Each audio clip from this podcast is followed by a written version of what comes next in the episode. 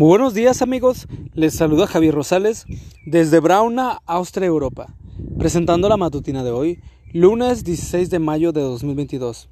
La matutina de jóvenes ya por título, Los enemigos de la paz. La cita bíblica nos dice, no tengo descanso ni sosiego, no encuentro paz, sino inquietud. Job 3:26. Imagina que llegas a casa después de un largo día de trabajo.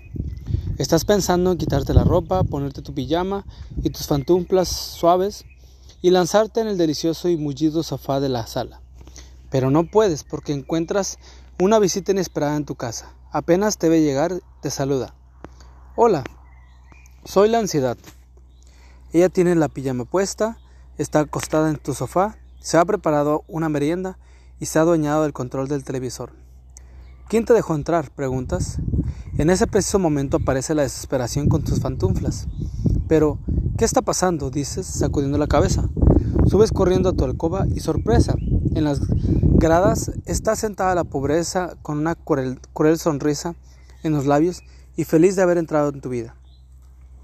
Retrocedes a la cocina buscando una escoba para sacar a esos invitados inesperables. Cuando escuchas un escándalo, es el llanto que acaba de romper el silencio de tu hogar. Ese llanto que vino a casa sin ser invitado es el mismo que hace presenciar en los funerales, en enfermedad, cuando llega el embargo, en la carta de despido, en los divorcios. Todos esos males vinieron a ser invitados. Si pudieras echarlos de, de seguro lo harías, o llamarías a las autoridades para que te ayuden. Por supuesto, eso es solo un ejercicio mental.